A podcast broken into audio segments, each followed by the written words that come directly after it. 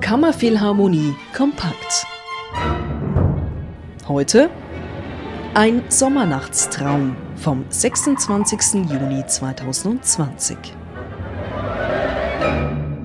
Reine Bläserensembles, sogenannte Harmonien, waren eine Art Mini-Orchester. Platzsparend, mobil und nicht zuletzt erschwinglicher als eine umfassende Hofkapelle mit Streichern, Bläsern und Pauken.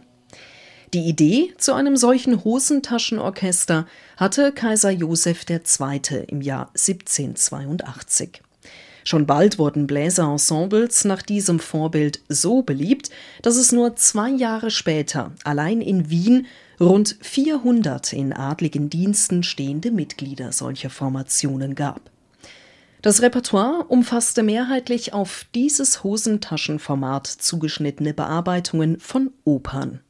Weitaus geringer war die Zahl der neu komponierten Werke, zu denen das Rondino Estur von Ludwig van Beethoven zählt.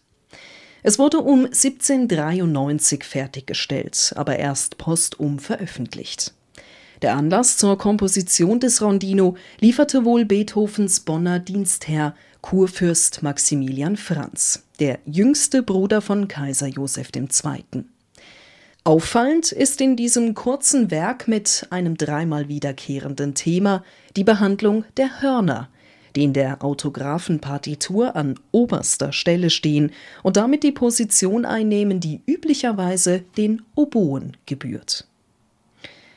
Im zweiten Werk des Programms, der Serenade Nummer 12 C-Moll von Wolfgang Amadeus Mozart, erstaunt dann anderes. Ihr fast schon sinfonischer Charakter und die düstere Tonart C-Moll. Beides wahrlich untypisch für eine unterhaltende Gattung wie die Serenade. Einmal mehr lotete Mozart hier Konventionen aus, sprengte Gattungsgrenzen.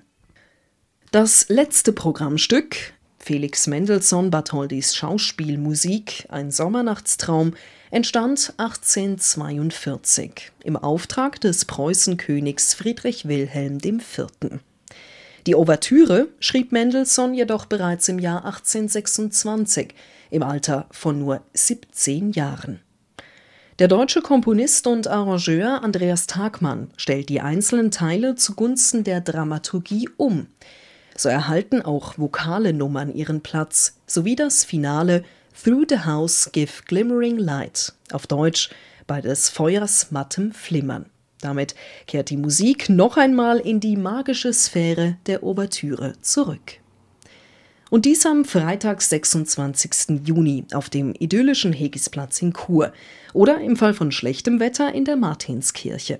Das Konzert beginnt um 19.30 Uhr. Weitere Infos und weitere Konzerttermine finden Sie auf kammerphilharmonie.ch.